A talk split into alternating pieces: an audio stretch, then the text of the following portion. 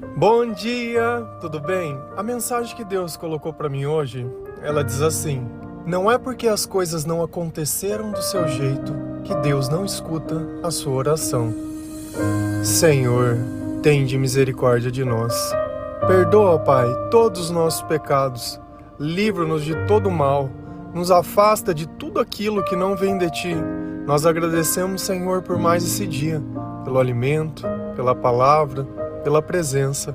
Aceita, Senhor, essa nossa oração, esse nosso louvor, pois nós te amamos, bendizemos, adoramos. Somente tu é o nosso Deus e em ti confiamos.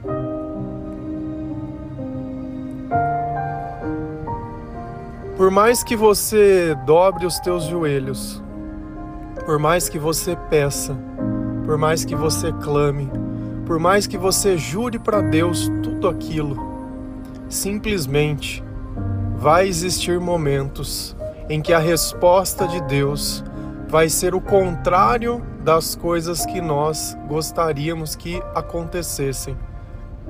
Sem perceber, quando nós oramos pedindo alguma coisa, nós acabamos idolatrando aquilo que nós pedimos.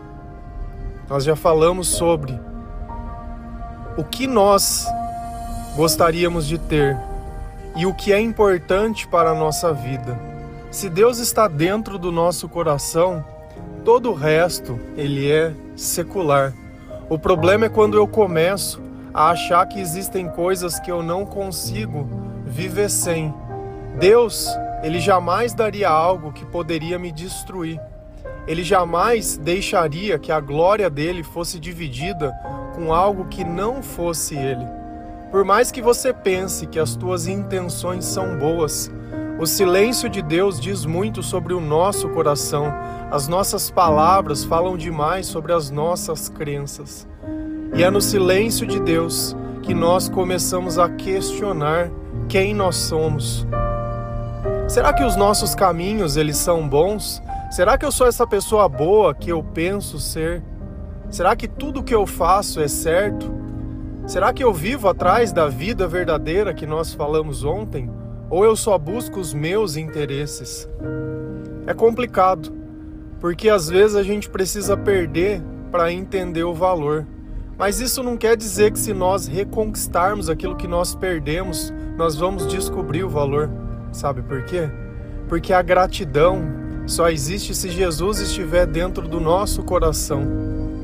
Os nossos ouvidos precisam ouvir a mensagem, os nossos olhos precisam ver ao Senhor, a nossa mente precisa entender a vontade do Espírito e não a nossa vontade.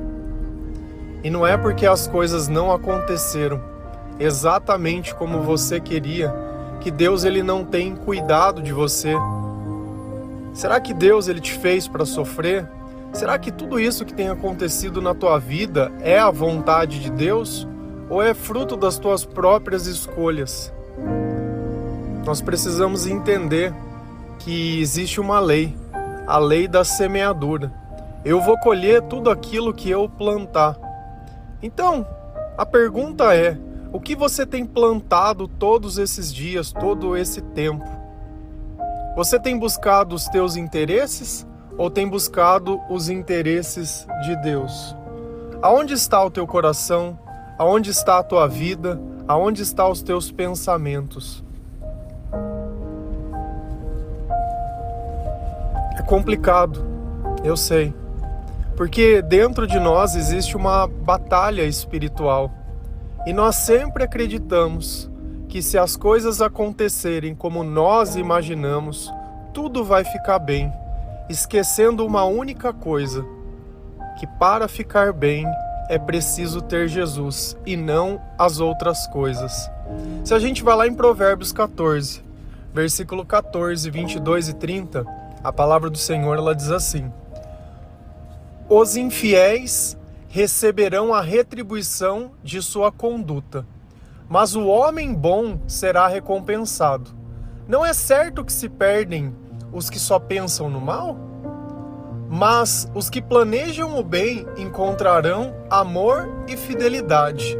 O coração em paz dá vida ao corpo, mas a inveja apodrece os ossos. Deus ele está dizendo algumas coisas sobre a lei da semeadura e nós precisamos nos posicionar entre fiéis e infiéis. Qual é a diferença do fiel e do infiel? Uns têm fé, o outro pode dizer que tem fé, só que a fé do fiel é acompanhada de atitudes. A conduta do fiel é diferente da conduta do infiel. Apesar de ambos falarem as mesmas coisas, que creem no Senhor, que acreditam em Deus, que são boas pessoas, um age de acordo com aquilo que Deus ensina, o outro age baseado nos seus próprios interesses. Os infiéis receberão a retribuição de sua conduta. Então, se você sente que Deus não tem respondido às tuas orações, a resposta é: olhe a sua conduta. Você tem feito as coisas de acordo com a vontade de Deus? Você tem aceitado a vontade de Deus? Você tem ouvido as pessoas que te amam, que tentam te alertar sobre as coisas? Ou não? Você simplesmente fica surda ou fica cego porque as pessoas não dizem o que você quer ouvir e você vai procurar alguém que pregue aquilo que você quer ouvir. Você sabe qual é a pior coisa? É que quando a gente descobre que o amor humano, ele é um pouco diferente, um pouco. Sabe por quê? Porque o amor, ele não tem razão. Às vezes a gente se sente melhor que os outros porque tem uma condição financeira melhor. Então, por eu morar numa casa melhor, ou ter uma família melhor, ou ter nascido numa família que eu tenho uma oportunidade melhor, eu olho outras pessoas que às vezes não tiveram a mesma oportunidade ou que Deus ainda não manifestou o poder na vida dessas pessoas, porque você não está condenado a viver assim.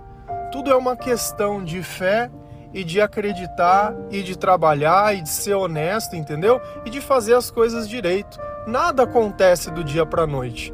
Nós precisamos batalhar e perseverar. Só que o amor humano, ele acaba nos demonstrando que não existe razão. Da mesma forma que você pode gostar de alguém sem ter nada, você pode gostar de alguém pelas razões erradas, por ela ter tudo. Tudo depende da quantidade de Deus que existe dentro do nosso coração. E é complicado quando a gente recebe uma notícia de que as coisas não são como a gente esperava, que a pessoa não escolheu como a gente imaginava. Eu era a melhor opção não a outra pessoa. E aí a verdade bate a nossa porta e diz: tenha humildade, tenha humildade, que desse jeito não dá certo. E a gente volta na palavra e olha que a nossa conduta traz algo ruim para a nossa vida, mas o homem bom será recompensado. Então, aqui vem a palavra, o homem bom. Será que ele é bom porque ele quer ser bom? Ou ele é bom porque Deus está na vida dele?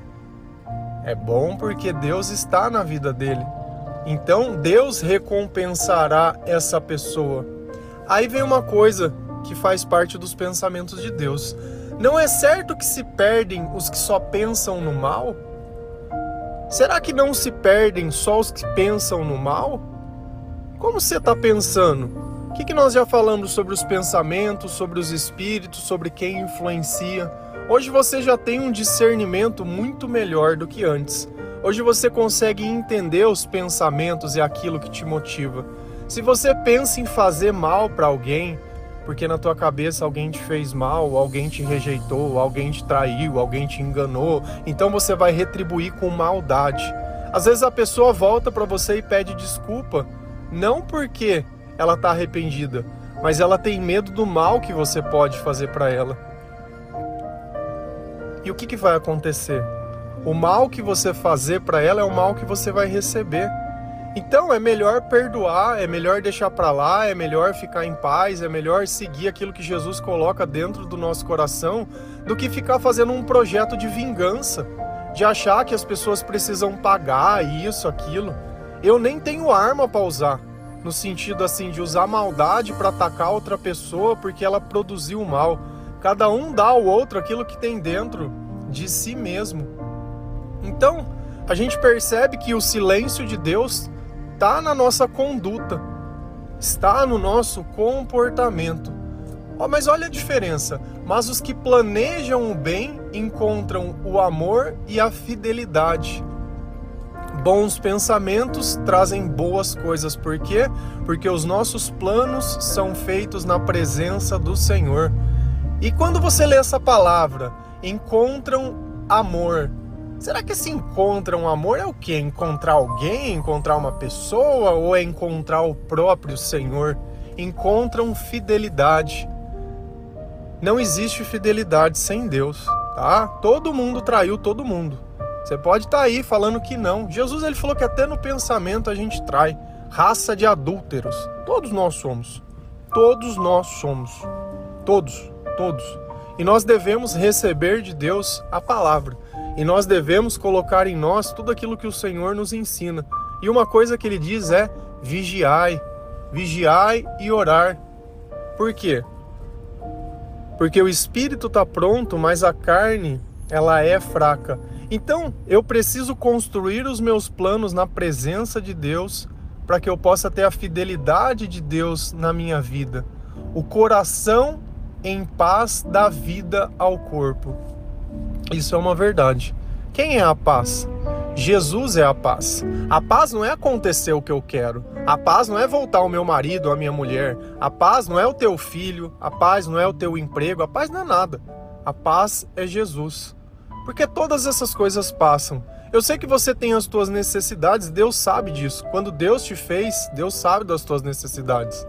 Só que o que te afasta de Deus é a tua conduta. Pensa sempre errado, planeja sempre errado, quer sempre ser o esperto, quer largar o prejuízo sempre com os outros, e é só isso, só vive desse jeito. Isso daí não vai acabar bem. Então, o que, que a gente aprende? Que o coração em paz dá vida ao corpo. Quando eu não acreditava em Deus, quando eu não acreditava em nada, eu já comentei isso, mas não custa reforçar.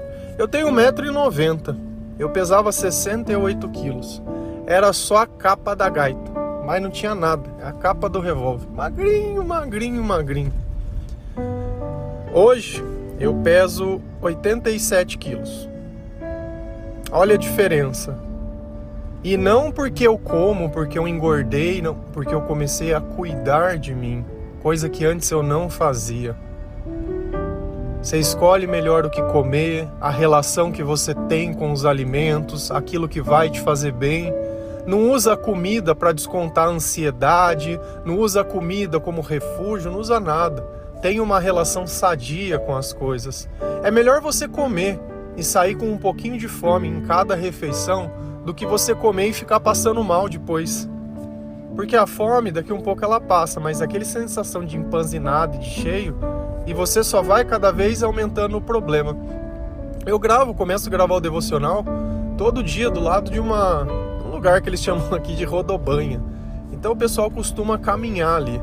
E eu vejo sempre diversas pessoas que elas estão ali acima do peso, fazendo um sacrifício logo de manhã para tentar perder aquilo que elas comeram em excesso. Será que não era melhor não ter comido em excesso? Será que não é melhor a gente deixar de fazer antes do que ficar tentando tratar as consequências depois? Então essa essa essa paz, ela permite que nós temos uma relação mais sadia com as coisas. E no final vem uma coisa que é verdade, que a inveja apodrece os ossos. Você quer ficar doente? Você quer continuar vivendo uma vida miserável? Continua olhando a vida dos outros e desejando o que os outros têm, não se satisfazendo com as coisas que são suas ou com a forma que as coisas acontecem na sua vida. Tudo é bom à sua maneira quando nós olhamos aquilo que tem ficado de insubstituível na nossa vida. Tem coisas que não acontecem perfeitamente, mas elas sempre deixam alguma coisa dentro de nós. E isso é o que importa. Então eu não preciso olhar a vida dos outros, eu não preciso sentir inveja, eu não preciso querer ter nada, eu tenho paciência, eu confio em Deus, e isso é o que importa. Só que vamos pensar, e se você quisesse que o Senhor pudesse ouvir a tua oração? Será que é possível? Depende. se a tua oração parar de ficar pedindo que outra pessoa mude, que outra pessoa faça, que, sei lá, só pede coisa dessa vida e para você e para os seus próprios interesses, você vai começar a ouvir. Por que, que você não ora pedindo para Deus te converter? Por que, que você não ora pedindo para que Deus tome o primeiro lugar da tua vida? Por que, que você não ora para que Deus ajude a converter outras pessoas? Sabe, essa é a oração. Mas para que tudo isso seja verdade, nós temos que nos humilhar diante de Deus e nos arrepender. Se a gente vai lá em 2 Crônicas 7, versículo 14 e 15, a palavra ela diz assim: Se o meu povo, que se chama pelo meu nome, se humilhar e orar, buscar a minha face e, e, e, e se afastar dos seus maus caminhos, dos céus o ouvirei, perdoarei os seus pecados e curarei a sua terra de hoje em diante, os meus olhos estarão abertos e os meus ouvidos atentos às orações feitas neste lugar.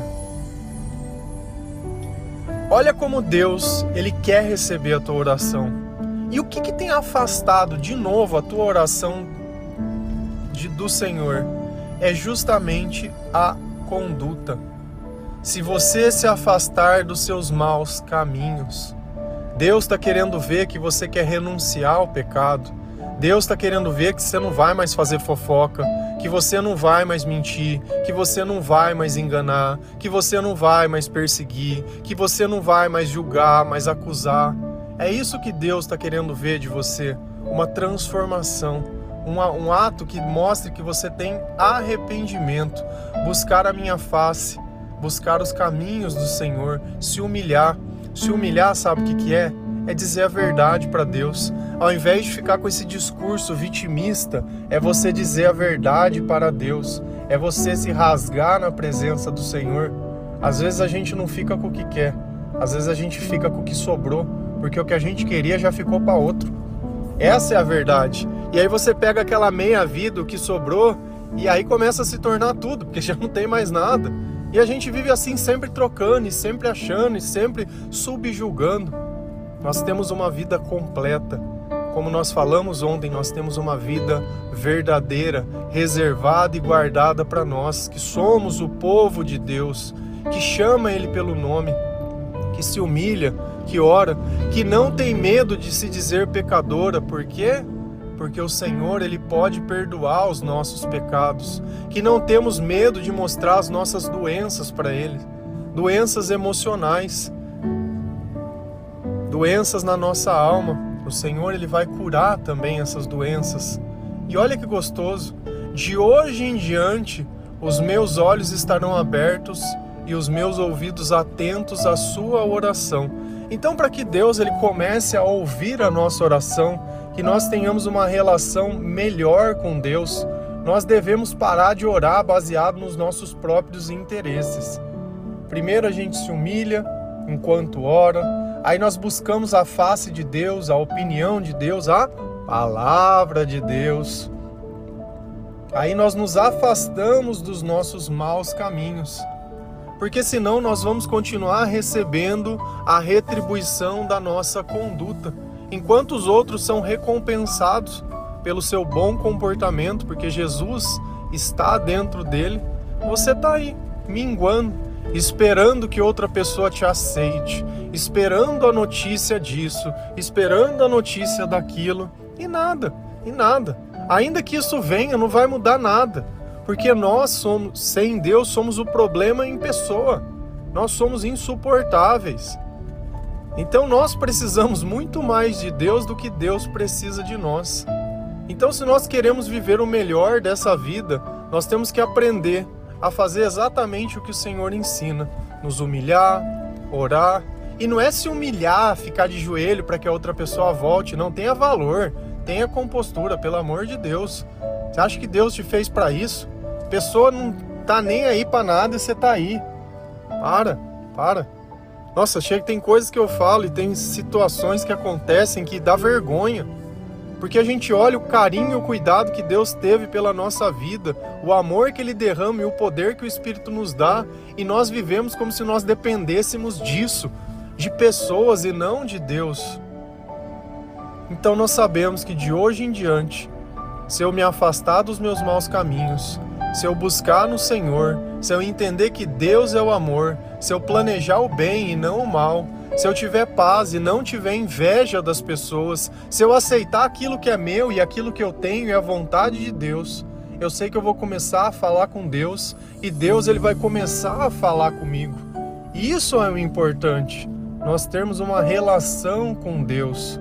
Então olha para você ver como foi importante que as coisas tivessem saído tudo errado, para que você começasse a questionar as coisas e buscar o conhecimento. E graças a isso, pôde acontecer uma transformação na sua vida, algo que você nem imaginava. Porque quando nós não conhecemos ao Senhor e a palavra, nós somos arrogantes. Nós achamos que somos melhores que as outras pessoas porque a gente fica comparando o pecado de um com o do outro e nós imaginamos que um seja melhor ou que seja pior, sem se colocar no lugar daquelas pessoas. Quando Jesus ele vem na nossa vida, a primeira coisa que ele faz é nos colocar no nosso lugar e ensinar a ter empatia pelas outras pessoas, porque é perdoando que se é perdoado. Deus ensina também que os últimos, eles serão os primeiros. Então, não adianta a gente olhar nada dos outros e nem nada. Pouco importa se é A, B, C ou D, o importante é a relação que nós temos com Deus, o importante é o bem que nós podemos fazer às outras pessoas. Não apenas da nossa casa, mas a todas as pessoas.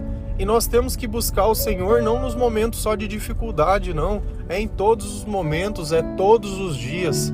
Você não tem que ter uma campanha de oração para você barganhar alguma coisa por Deus. Você tem que ter uma vida de oração uma vida, uma vida, uma vida lendo a palavra, uma vida ouvindo louvores, uma vida buscando se capacitar no Senhor, se afastando de tudo aquilo que te corrompe, de tudo aquilo que não é bom. E a gente vem se transformando ao longo do processo.